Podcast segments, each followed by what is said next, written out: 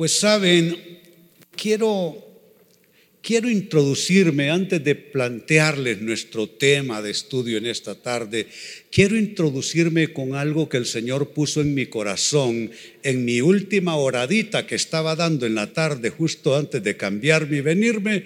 El Señor me recordó una carta que me escribió una dama en esta misma semana y conecta muy bien con el propósito de mi mensaje a continuación.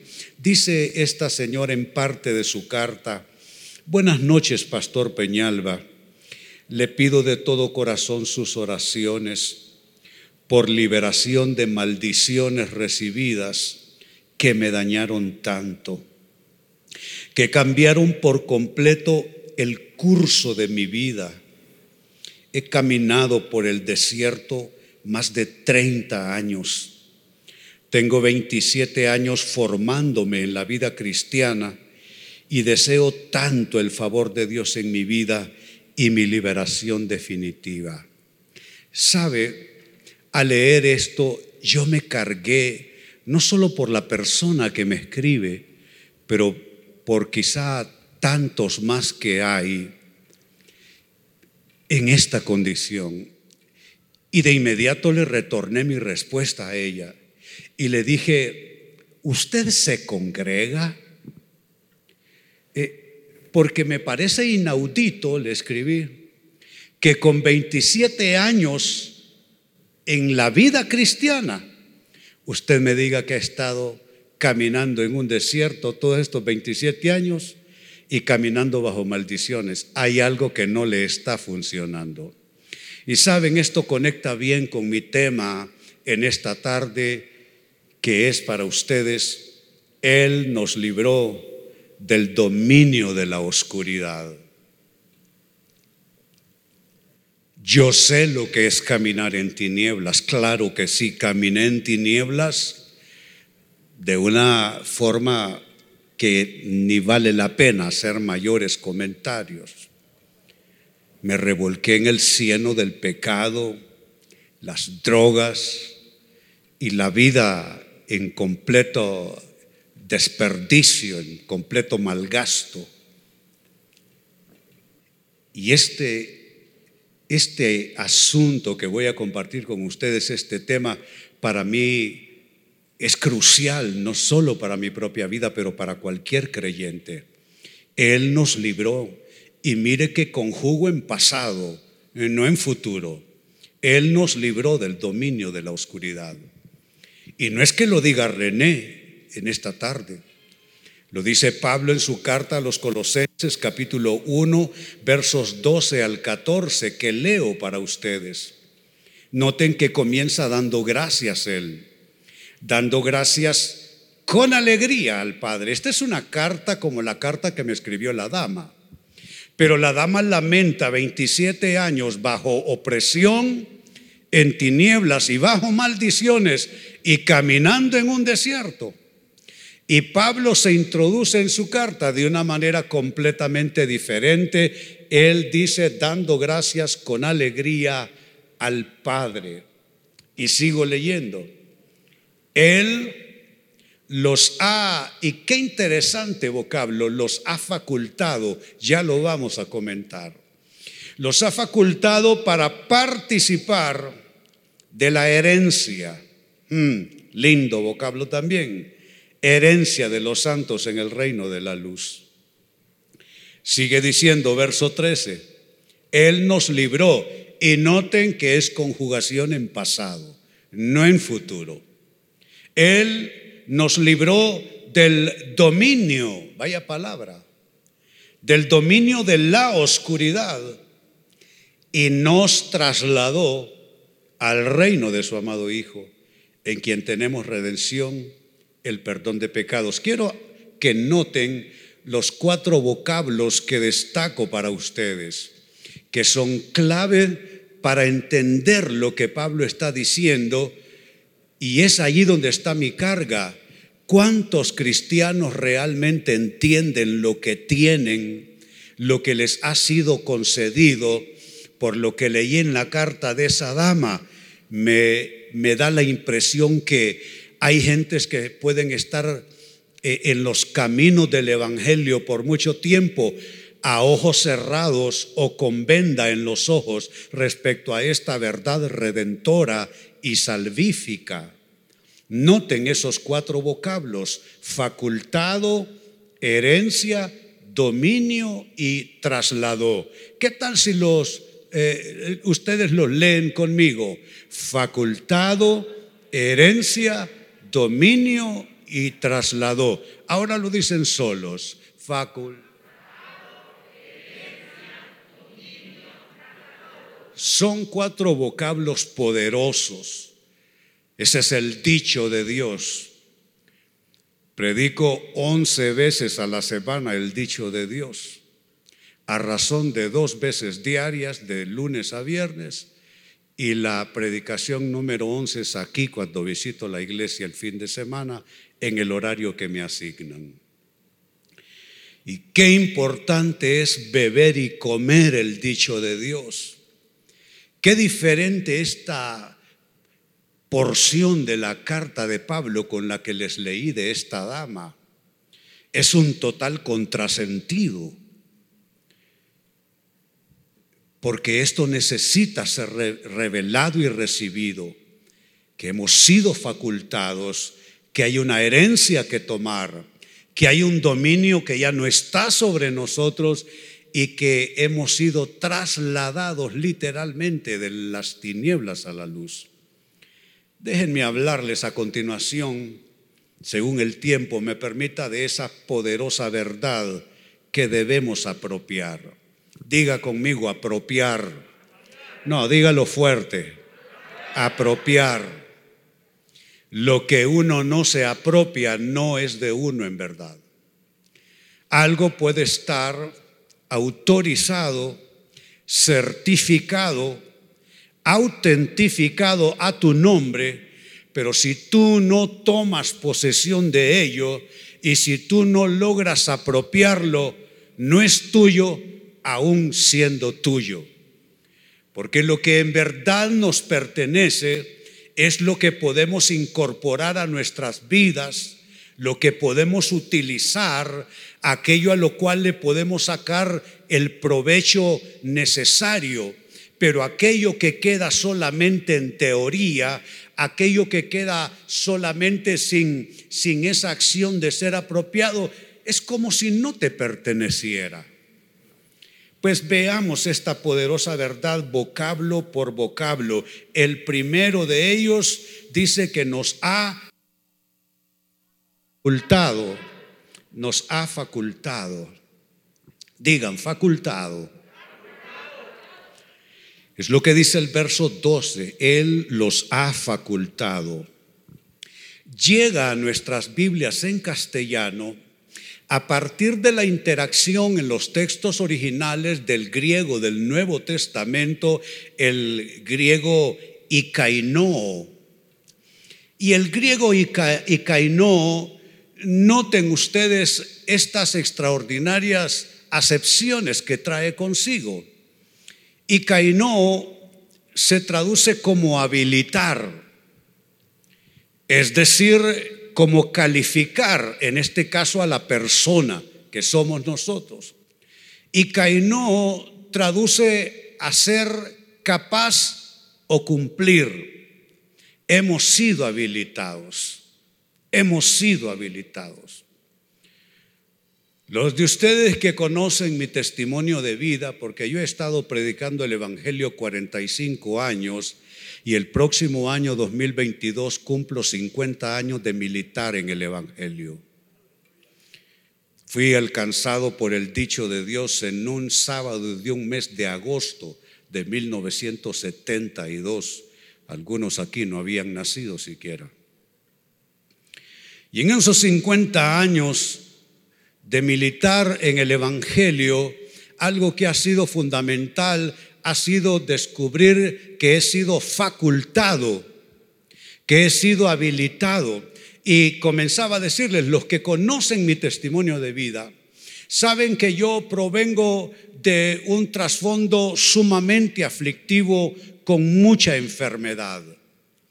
Heredé enfermedades neurológicas, incluso yo digo que psiquiátricas también de mamá, una mujer creyente, pero que en su primera parte de la vida antes de Cristo sufrió mucho, enfermedades y mucho infortunio en su experiencia personal. Y yo heredé algunas de estas enfermedades, una de ellas es un tipo de epilepsia, también heredé un grado de esquizofrenia y eso hizo mi niñez una cosa absolutamente tormentosa. Oía voces, miraba cosas, eh, tenía terror de convulsionar en la escuela. Bueno, era una cosa espantosa. Eso me llevó a una adolescencia sumamente accidentada también. Pero cuando soy alcanzado por el Evangelio y comienza a pasar el tiempo y me voy dando cuenta que hay algo que debe pasar en mi vida. Y lo que debe pasar en mi vida es que al haber recibido a Cristo, al estar caminando con Él, debo darme cuenta que he sido facultado, que he sido habilitado y calificado para pasar a otro, a otro nivel mi existencia, mi experiencia de vida, a otra total y completa, diferente dimensión. Por eso digo que en mi nota que hay un derecho legal que reclamar en Dios.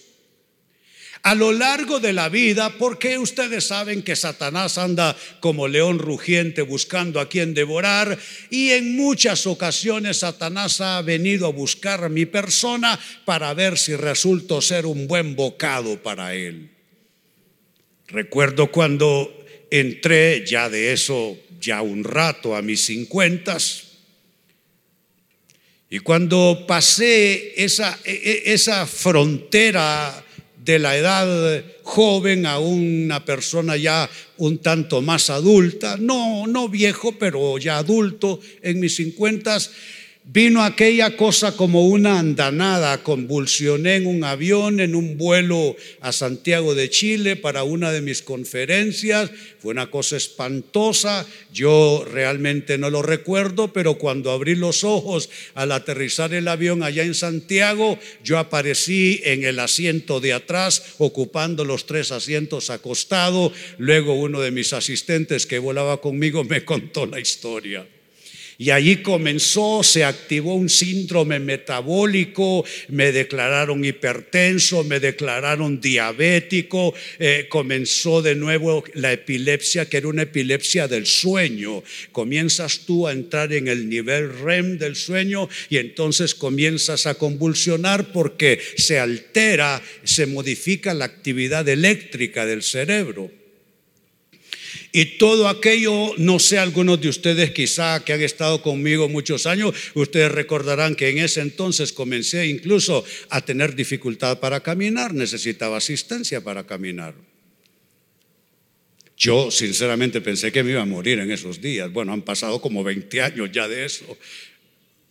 Pero sabe, aunque Satanás viene muchas veces en campaña de nuevo sobre nuestras vidas, a tratar de convencernos de que somos la misma persona, que estamos exactamente en las mismas condiciones de esclavitud, de enfermedad, de opresión. Nosotros tenemos que reclamar y recurrir a este derecho legal en Dios. Hemos sido facultados. ¿Saben por qué estoy aquí? Porque no soy, eh, ¿sabe qué?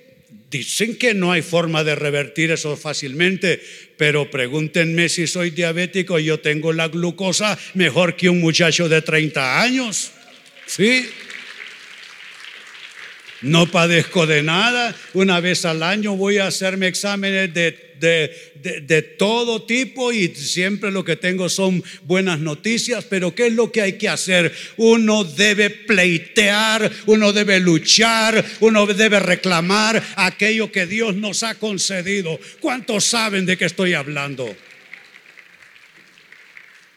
Tú no eres lo que la gente diga, tú no eres lo que el demonio diga y con el perdón que aquí hay profesionales de la medicina, tú no eres lo que los médicos digan, tú no eres lo que los procedimientos o los exámenes de laboratorio Tú eres lo que Dios dice y sabes que tú sales de este mundo hasta que Dios lo decida.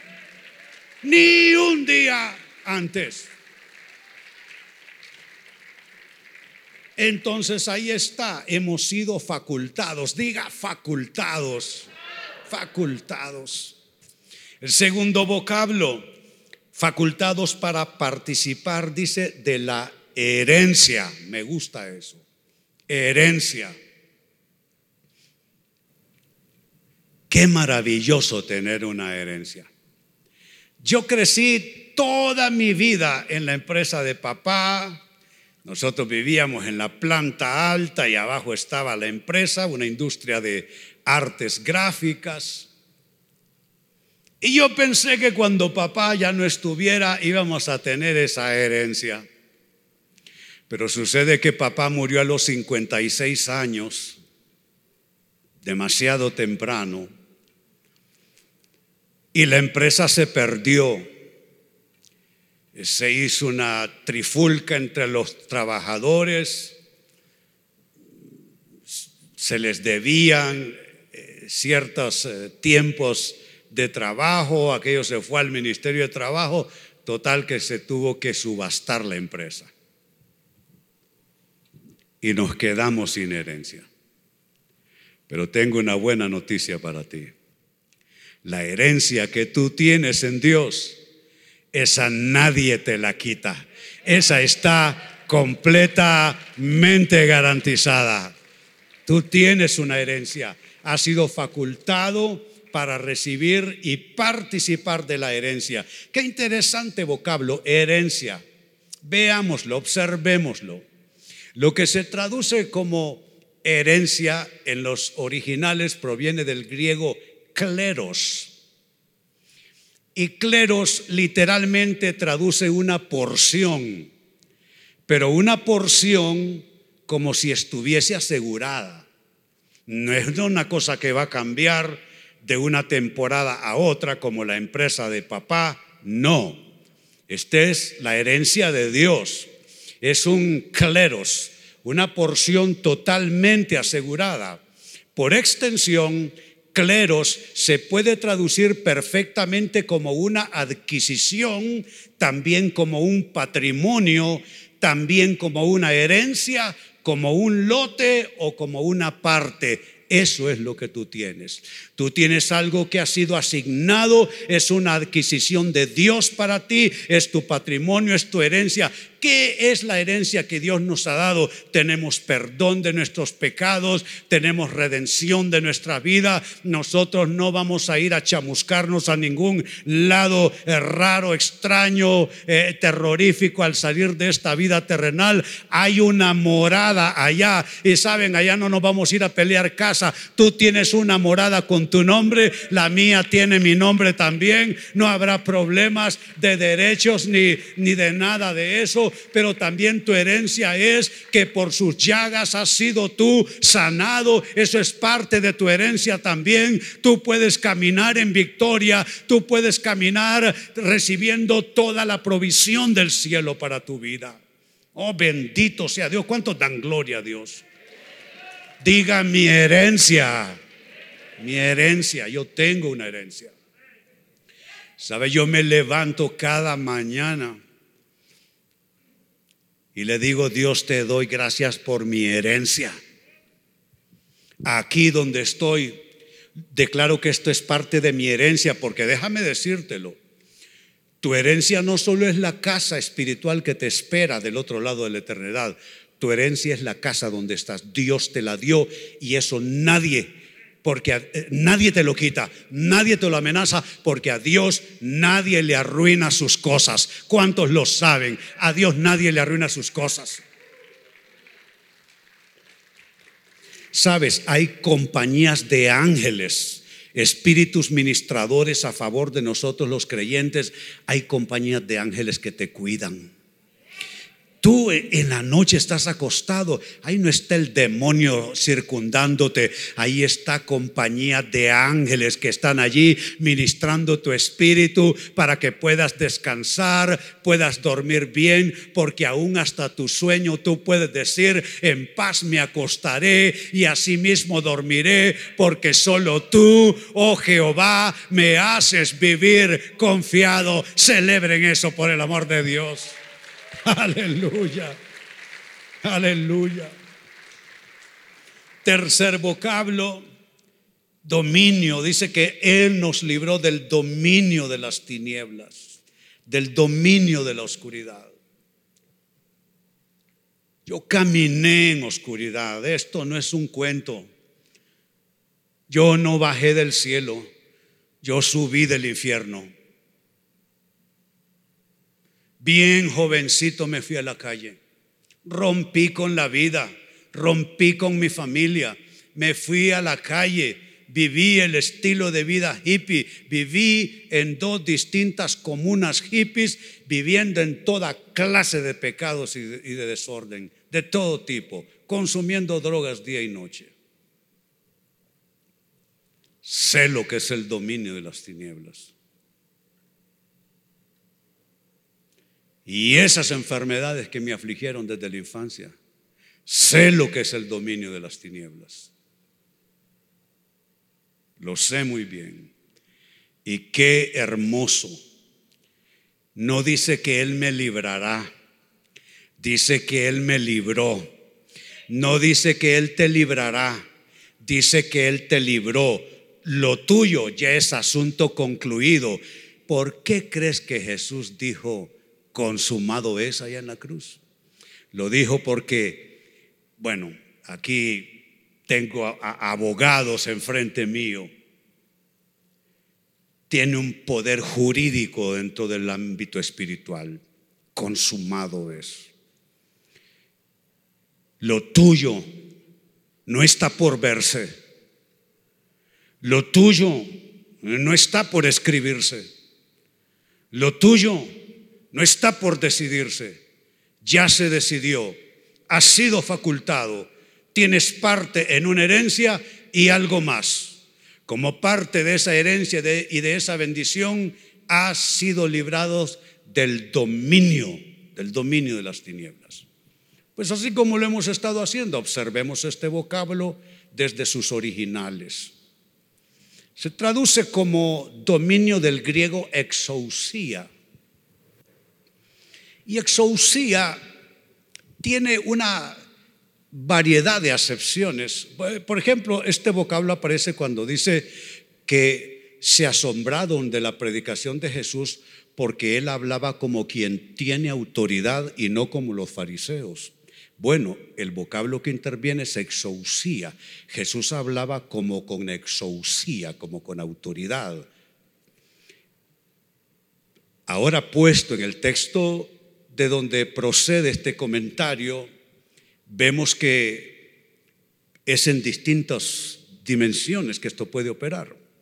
Pues bien, exousia se puede traducir como fuerza, como capacidad, como competencia, como dominio, tal como aparece en el texto leído, como influencia, como autoridad, se puede traducir también, y atención, como jurisdicción. esa acepción me interesa. ¿Qué es la jurisdicción? Eh, el ámbito de jurisdicción de la autoridad, del dominio, eh, está establecido por generar, por, por límites que pueden ser eh, geográficos, pueden ser humanos, pueden ser de distinta índole. ¿Sabe? En el mundo espiritual hay esas jurisdicciones en el mundo del mal. Y las distintas regiones y culturas en el planeta están siendo gobernadas por principados y espíritus de altas jerarquías que están influenciando sobre distintas naciones culturas y comportamientos humanos. jurisdicción. Dentro del comportamiento humano que concierne al pecado, hay jurisdicciones de distinta índole. Está el mundo de lo oculto, del ocultismo, por ejemplo. Está todo aquello que tiene que ver con la conducta eh, eh, esclavizante de mm, quizá, ¿qué puedo mencionar aquí? Eh, los que consumen sustancias, la pornografía, que todo tiene que ver con cuestión de adicciones. Entonces hay malignidades que están asignadas con distintos grados de jurisdicción y así se mueve el mundo de lo espiritual, que así como vemos que las naciones en lo natural están así organizadas, pues así en los ámbitos espirituales sucede algo parecido. Y mire qué interesante, hemos sido librados de la exousia, del dominio, de la jurisdicción del mal sobre nuestras vidas. También exousia se puede traducir como poder y como derecho. Entonces esta no es una declaración cualquiera por parte de San Pablo. Esta es una declaración que tiene una importancia capital para nosotros los creyentes, porque significa que no hay jurisdicción del mal de nuestros asuntos de vida, de nuestro estado mental, de nuestro estado emocional, de nuestras relaciones, nuestras familias, nuestros trabajos, nuestras economías, nuestras carteras, nuestro proyecto de vida. Toda jurisdicción le ha sido arrancada. Todo dominio le ha sido quitado.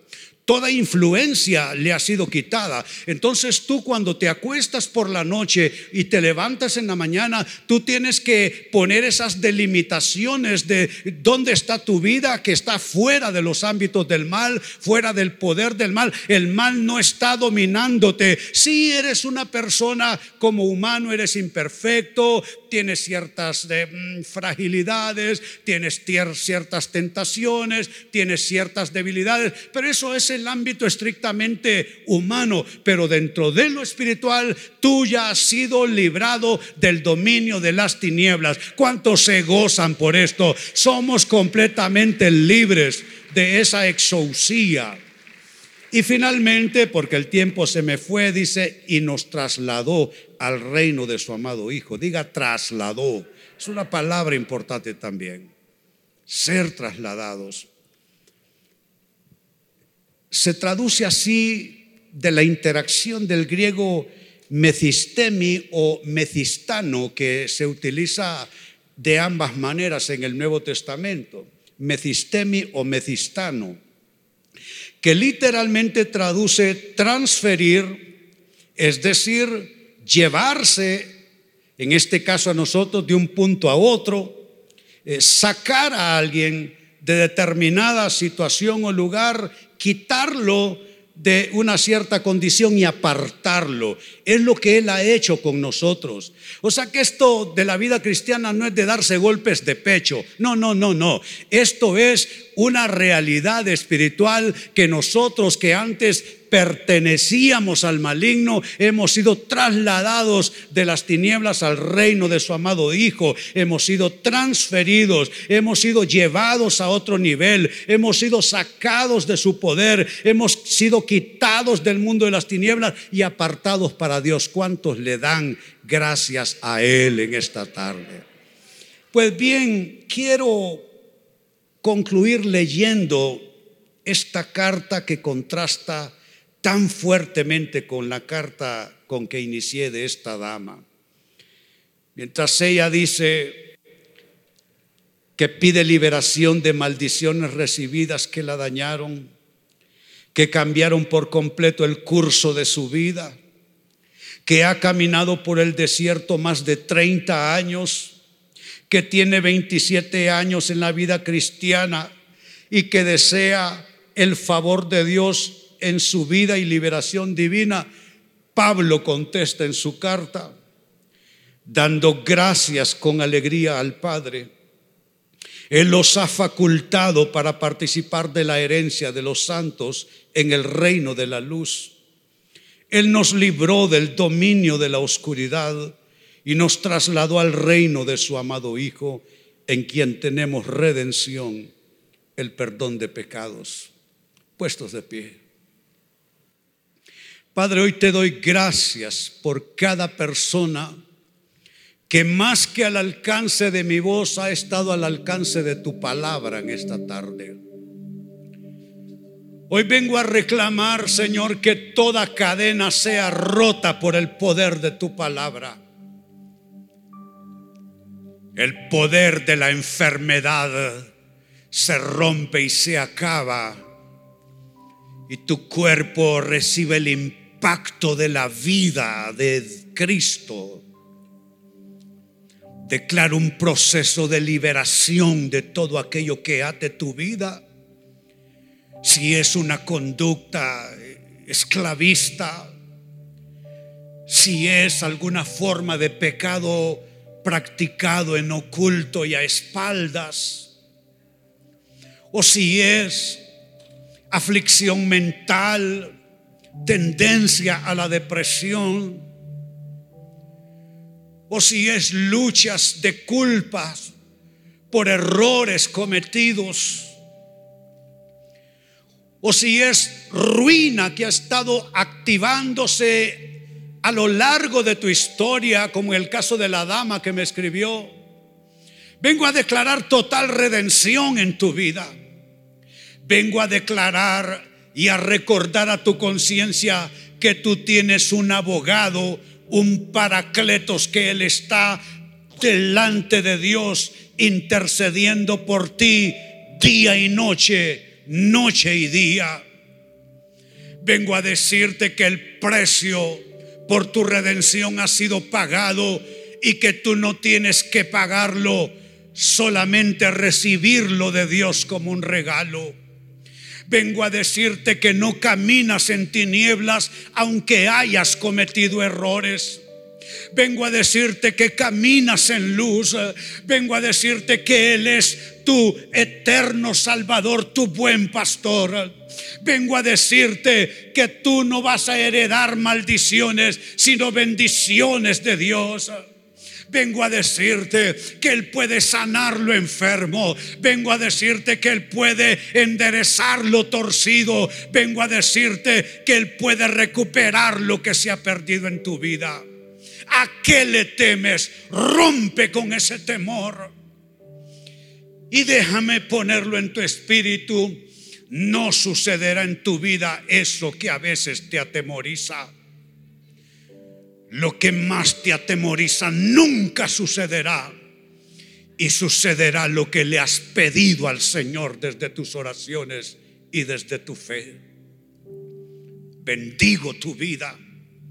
Es más, bendigo tus generaciones. Y óyelo bien, tus hijos no pasarán lo que tú pasaste. Pasaste descrédito, pasaste persecución, pasaste ignominia, pasaste dolores, pasaste injusticias, pasaste enfermedades, pasaste derrotas, pasaste tragedias.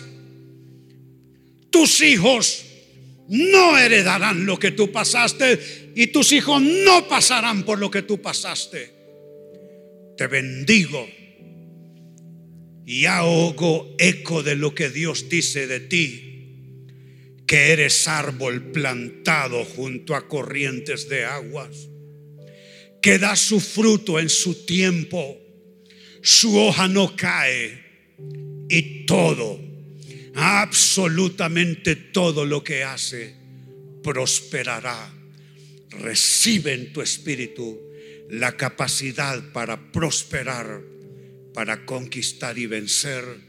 Así te bendigo en el nombre del Padre y del Hijo y del Espíritu Santo. Decimos todos, amén, amén y amén. Dale gloria, dale alabanza al Señor, aleluya, aleluya.